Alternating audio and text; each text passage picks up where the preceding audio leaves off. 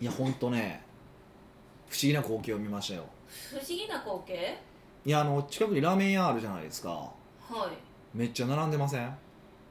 まあまあ行列のラーメン屋さんっていう感じですよねこんなクソ暑い時にクソ暑いものを食べるために多分あれ1時間半とか並んでると思うんですけど、え価値あるでもそれ言うてしまったらおしまいかもしれないではないですかなんで価値あると思ってあの方たちはみんな並んでるんですよいやそうなんですかねいやもうびっくりするなと思っても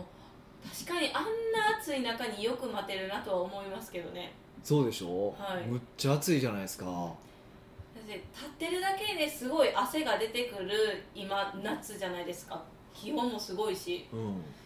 だけどそのなんていうか扇風機もなくそうそうそうそうそうそうなんもなんていうのか無防備でうんずっとただただ本当汗なかきながらラーメンを待ってるそうでラーメン食ってまた汗かくんですよ風邪ひくすごいストイックですねそんなにみんな我慢大会がしたいんですかうーんどうなんですかだから食べたいんですってそのラーメンを仕方ないじゃないですか並ばなきゃ食べられへんねんもんうんそうなんやえどういうこと ですかこここは別にマネーパワーとか使えないじゃないですかこうファーストパスみたいなのないじゃないですかいやねえいやでもすごいなと思ってあのパッションはどこから来んねやろなと思ってちょっと僕にはない価値観なんでうーんヒデさんはその一日自由じゃないですかあのどこで働こうが何を食べようがどこで食べようが自由だけれども、はやっぱ一般人っていはい基本的に勤めてる形式が多いじゃないですかはいはだから例えば私が京都で働いてたらその京都の駅に会社があったからそこ周辺しかランチでも行けないじゃないですかいまあねでもその人たちが休みの日に食べたいものを食べるってなるとやっぱ人気店やったらそうやって待たざるを得ない環境なんですようんなるほどねで有給取ってまで行くくはないでしょいやでも平日並んでないのかって話もあるしね平日も並んでるそうか一応そうか今日一応休日なんですよね今思い出しましたそう確まかあ世間でまは休日なんですよね考えたあらまだお盆に収録してるよみたいなそうですねいやでもすごいなって思いましたねえどうしたらいいんですかでも食べたいじゃないですか人間人間っていうか欲的にうんいやまあそうなんですけどねなんか他にもあると思うんですよえどういうことですかそのラーメン屋さんがってことえラーメン屋さんがってことですかいやラーメン屋さんとか美味しいものもいっぱいあるじゃないですか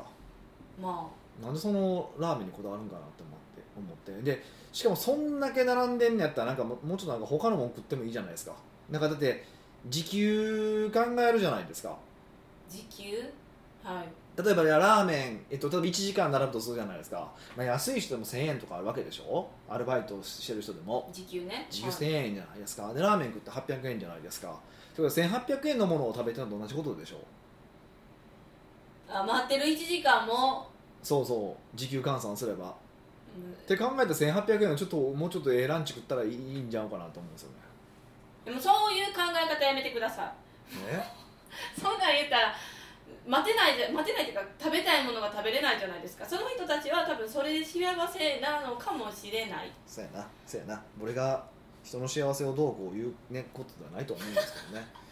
まあでもあれなんですかねこう文化的にうん性質的に日本の人ってね待つの好きというかだってそうなんですかタピオカでも1時間待ちとかするじゃないですか余裕でなんかアホみたいにねあほんあんなもん昔からあるっちゅうねんと思いませんタたピオカ昔より美味しくなったんじゃないですかあそうなんですかえ分からないでしょだってえっとスタバとかでもラテだけじゃないじゃないですか置いてるのこうシーズンの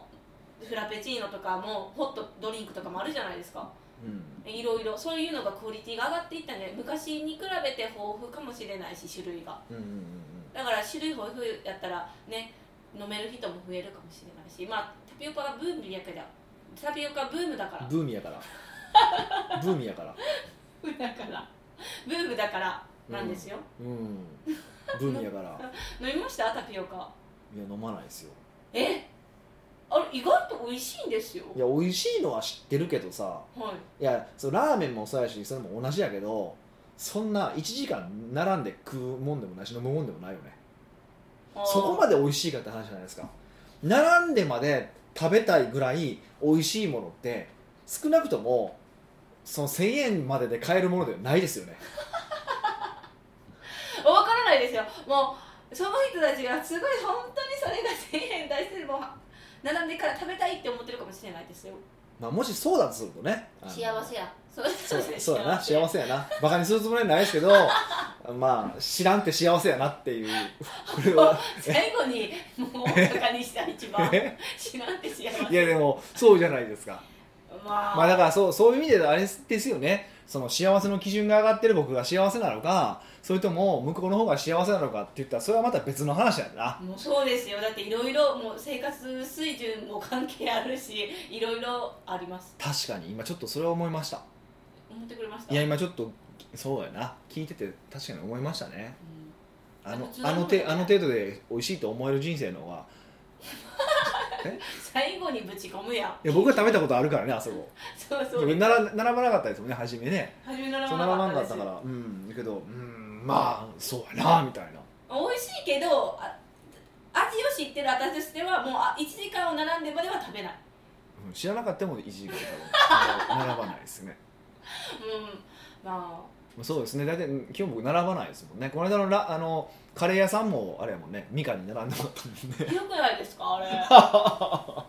れいつも並んでるカレー屋さんあそこは美味しいんですよね並んでまでも食べたいんですよねヒデさんもでいもや自分が僕僕は並びたくないってことでしょそうそうだからラーメン屋でもそうですよ僕はあの別に並ばへんやら食べますよあそこのラーなんて考え方なんですかメンはえ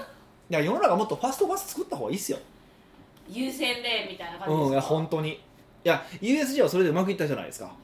へえ今もなんか本当に言ってるんですか俺うん USJ はそれでうまくいってますよねえでもね、うんファストパス買うじゃないですかはいむちゃくちゃ高いんですよ2人やったら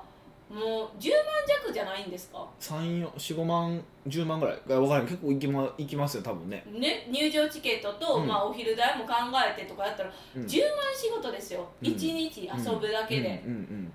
無理無理無理いやでもそれはだからあのいやもちろん払いたくないっていう人もいてると思うんやけど、払う自由もあっていいじゃないですかネタに買いますよえだってもう払う自由を選べるなんてごく一部だからもう炎上ですよ炎上炎 上いやだからそいや別に僕うみ別にみんなでやってるって言えへんじゃないです かやるときは黙ってやるじゃないですか、そうですけど、ううんなそれ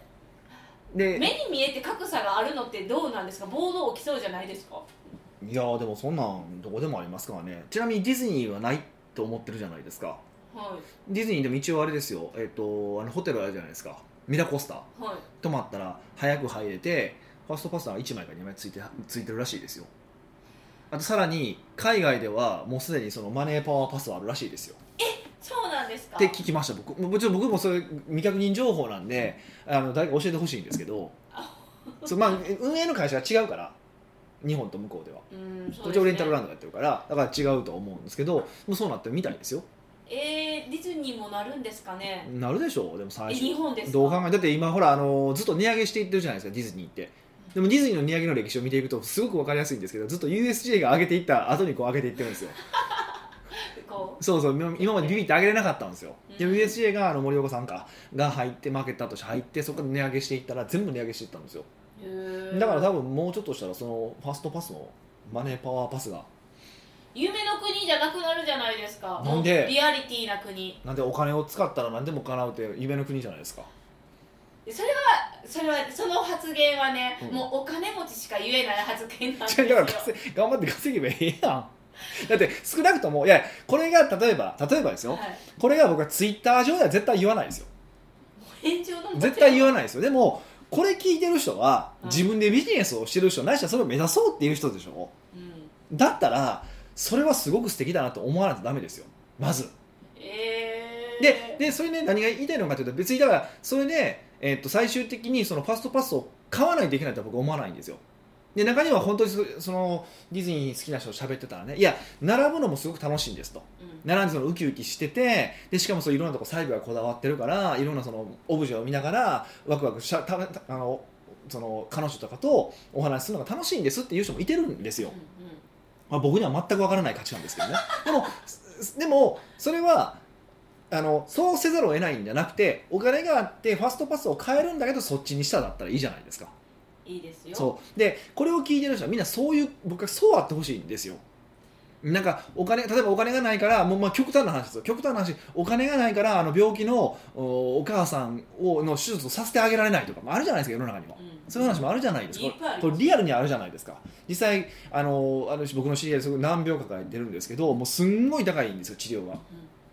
であの、まあ、要はもうほ放っておくと死んじゃうみたいなうんへーなんですよねでもそれでもちゃんとできてるのはやっぱお金その人は持ってるからなんですよああその手術体というかそれそうそうずっと治療でききできるからね年間ええ数千万単位でかかるんですけど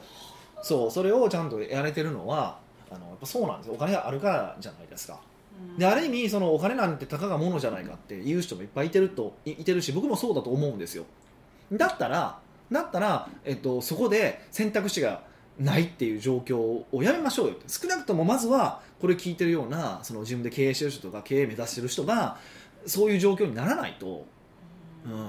やって僕はすごい思いますけどね、いやなりたいですようん、なりたいんですけどやっぱうん一般人やから、 私は ねでもここでこうこういう意見がなかったらこうね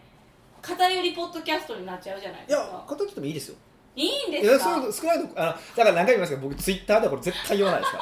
ら 絶対言わないですからあのちゃんとだってこれポッドキャストわざわざ聞いてくれてる人じゃないですか購読してうんで対象は、えー会社経営してる人でしょないしは企業を目指してる人ですよっていう人を明言してるわけじゃないですか、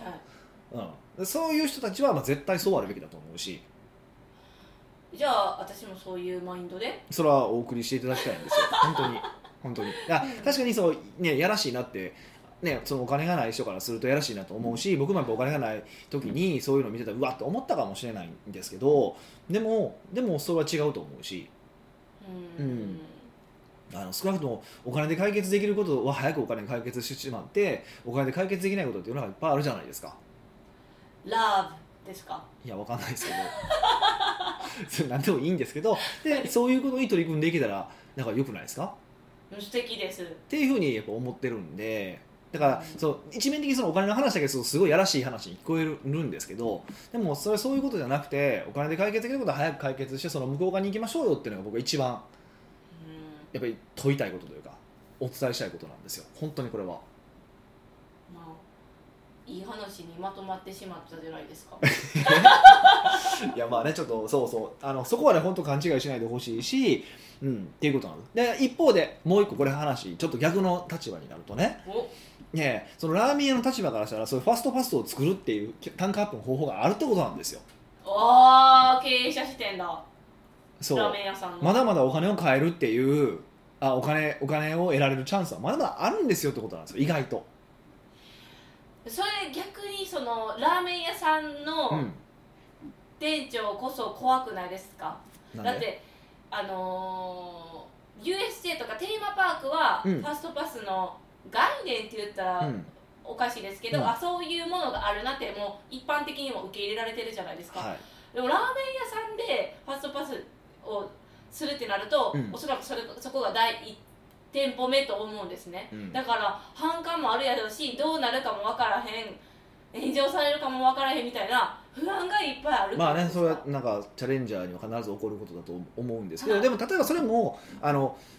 なんだからファストパスがあるっていう方法があるなって思ってやらないのいいんですよ多分ほとんどの場合発想がまずないじゃないですかないですね、うん、でもしでファストパスっていう発想があるなと思ったけどファストパスは確かにちょっとお客さんの反感買いそうやなと思った例えばですようん例えば会員制にするってどうですか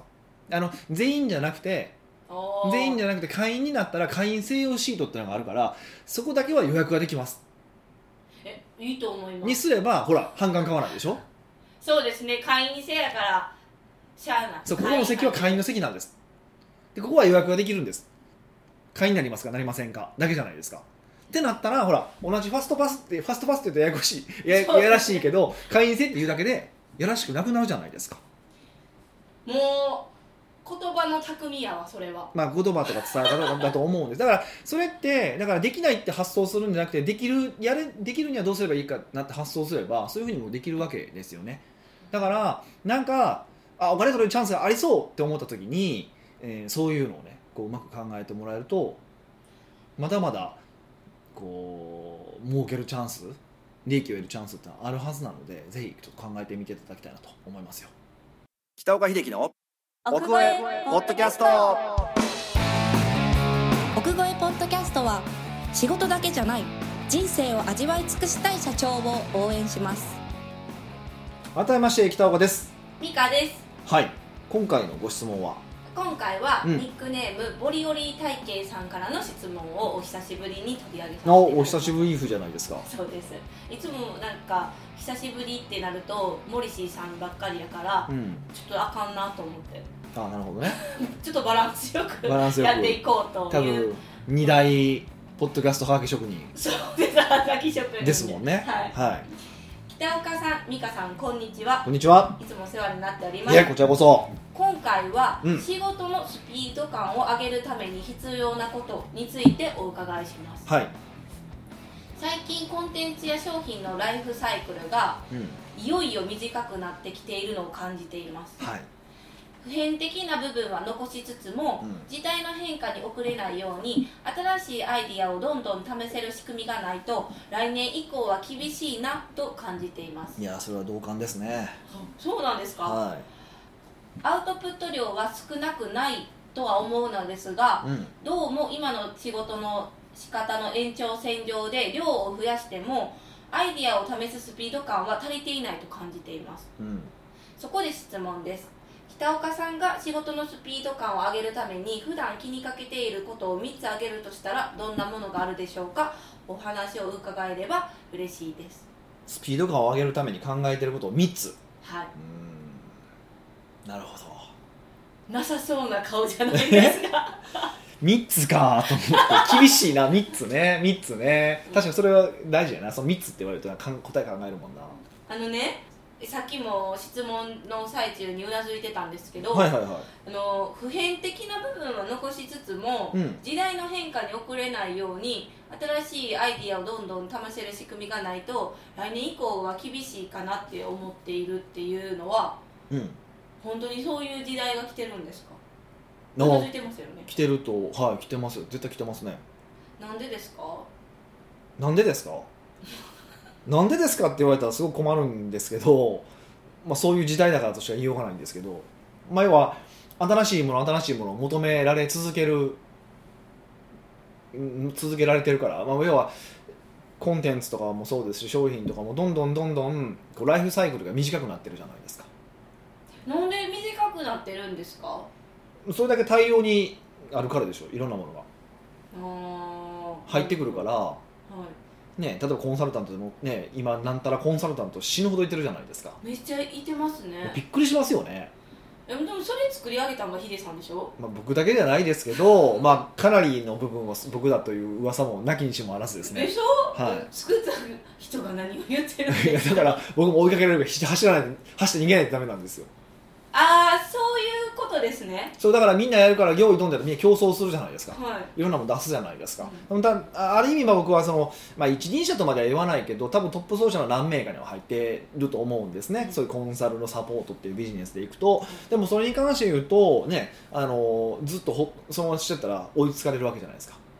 いつの日かやっぱすごい勢いでみんな追いつこうとしてるわけだからだから僕もやっぱそこ頑張って逃げないといけないので、うっんていうのはありますよね、うーんうん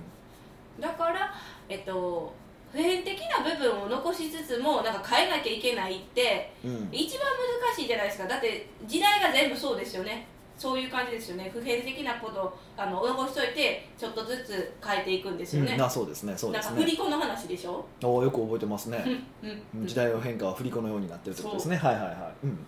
えでなんで来年以降は厳しいんですか今までもそうやったやんってそれがなその速度が上がってきてるってことですだから人数が増えはだ例えばあこれコンサルサポーターがすごく分かりやすいと思いますあ一番初めは僕と、まあ、ん2人ぐらいかな23人ぐらいがコンサル担当みたいな仕事をしましょうって言ってたわけですよ、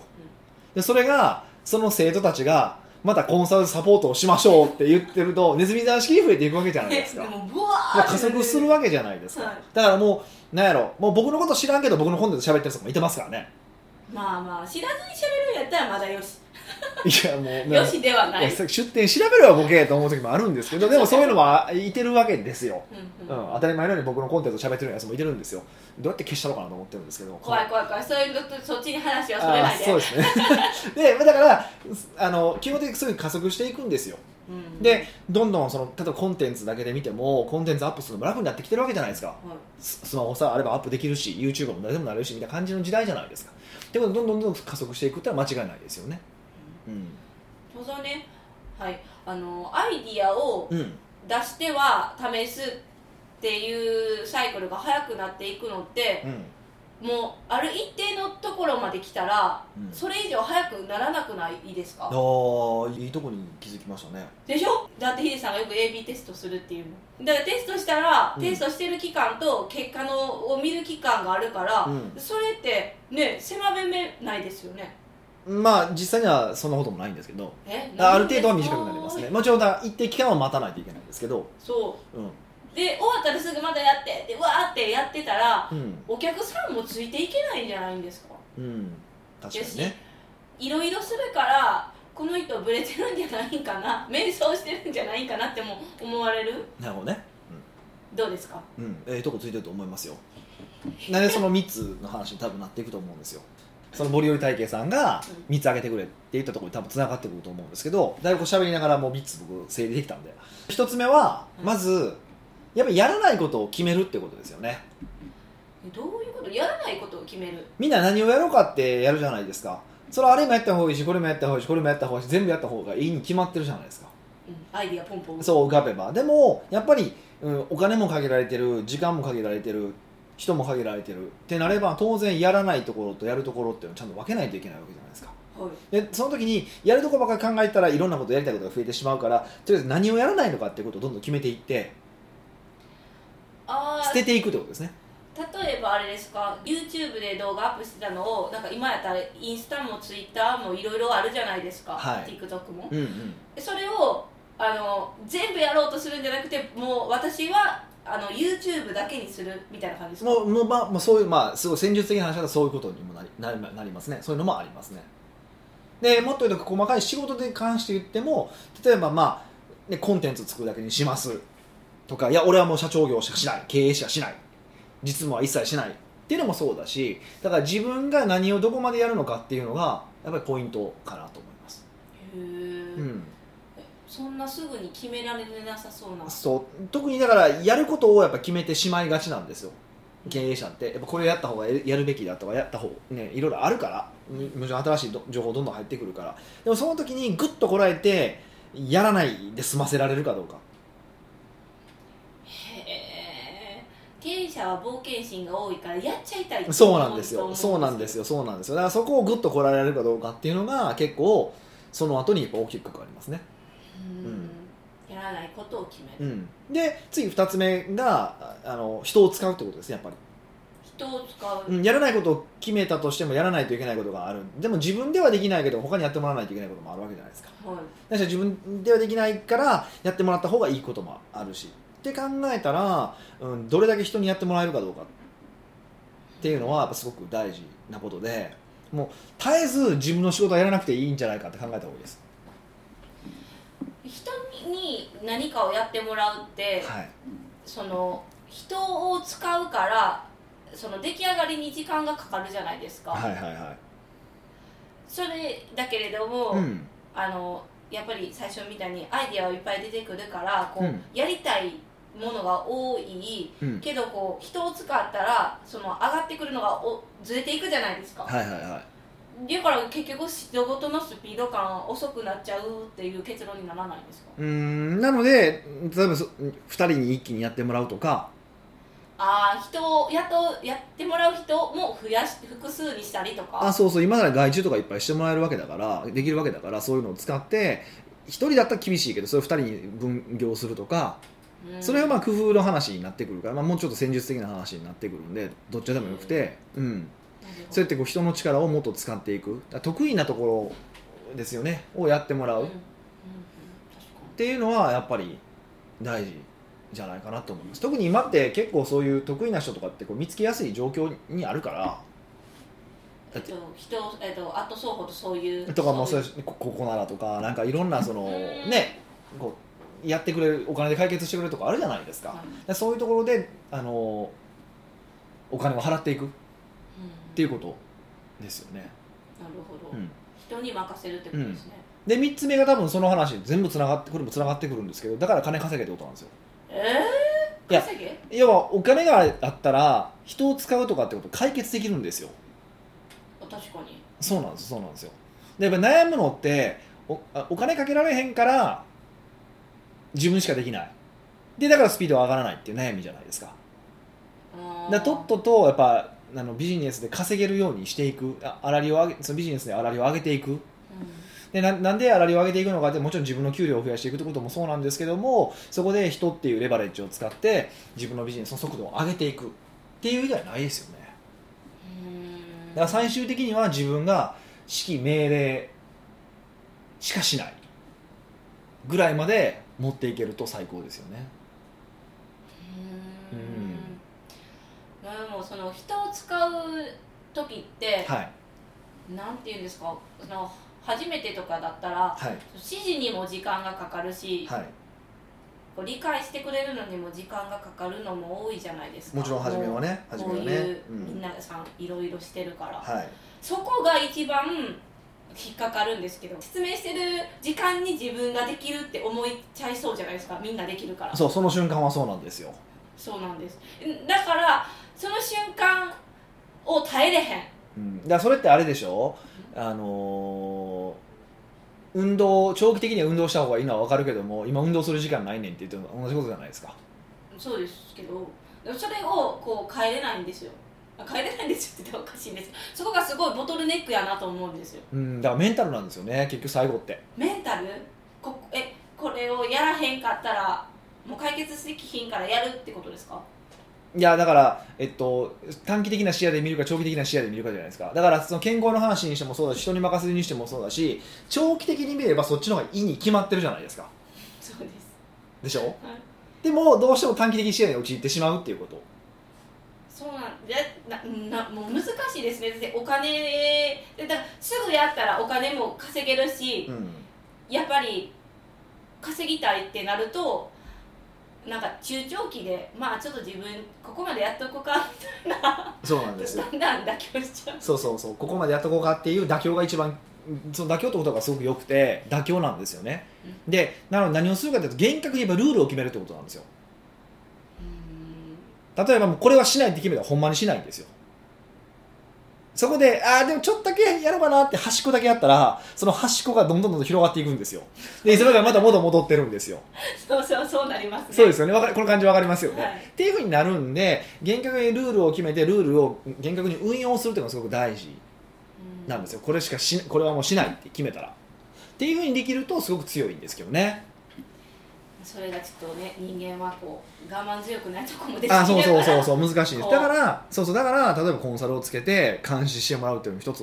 の方法だと思うし例えば、えっと、運動の話だったらもうちゃんと、うん、その1週間に1回パーソナルをつけるとか、うん強制的に、うん、で朝起きたらたととりあえず2時間はそのだ大事な仕事をするとかっていうふうになんかやれるところから変えていくしかないですよねそれは。ちょっとずつちょっとずつ変わっていくしかそうそうそうそれで厳密にそのルールを運用するってどういうことなのかが感覚としてつかめてくるとその方が楽なことが分かるんですようんまあ、そこまでの境地にいたそうなんですけどそうなんですよでそれはあのちょっとないけばいけばだからもう今僕運動しない方が気持ち悪いですもおおやってないわーってなるんななんていうかなあそうなんにはならないですけどとりあえず予約してるからもう嫌でも行くじゃないですかそうですねっていうのを感じですかねなるほうど、んうんうんじゃあ今回森織体系さんの仕事のスピード感を上げるために必要なこと3つはうん1つ目はやらないことを決めるうんで2つ目は、ひえっと、人を雇ううん人を使うですあね人そう人を使うんうで3つ目はだからこそ稼ぐってことですよねそうですねだからまあ一番初めこう粗利の高い粗利が上がるようにね何しろそのうお金をこう前でもらえるような前受けでできるようなビジネスっていうのをちゃんとビジネスモデルを作っていくっていうのが一番先でしょうねうんということですのでぜひボリオリ体系さん試してみてくださいはい